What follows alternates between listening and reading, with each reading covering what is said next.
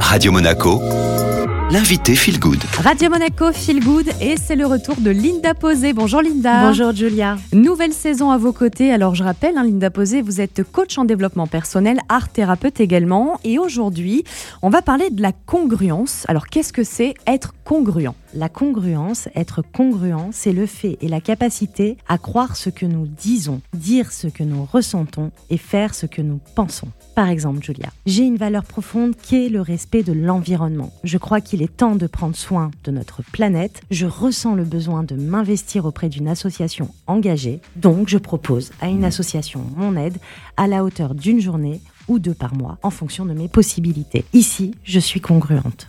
Être congruent est un véritable travail sur soi au quotidien, car cela demande d'être vrai, d'être authentique, avec soi d'abord, et aussi avec les autres. C'est être aligné avec ses besoins profonds, ses valeurs et son système de croyances. Comme vous le savez maintenant, tout part de soi. Si je commence à m'aligner avec qui je suis vraiment, avec mes besoins profonds, alors j'obtiendrai ce que je veux vraiment. Et ça fait plutôt rêver d'obtenir ce qu'on veut vraiment, Linda. C'est l'un des effets positifs de la congruence. Après, il faut quand même rappeler que lorsqu'on recherche la congruence, qu'on est dans une authenticité différente, on va forcément se modifier, on va bouger.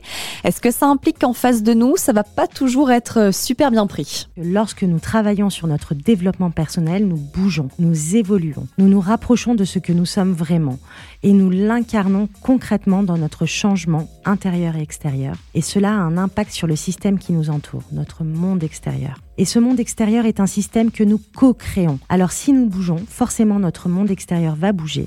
Et ce monde extérieur est composé de notre famille, de notre groupe d'amis, de nos collègues, de notre job, de nos voisins, etc., etc.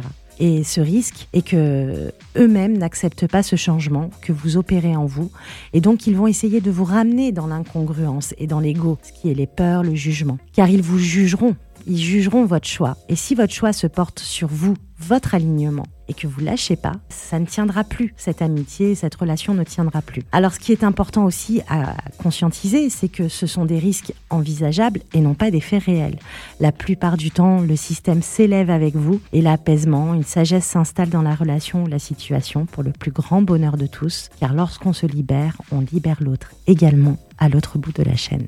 Voilà, on se quitte sur cette très belle note. Linda, on vous retrouve évidemment la semaine prochaine sur Radio Monaco Feel Good avec toujours le développement personnel et le bien-être à l'honneur.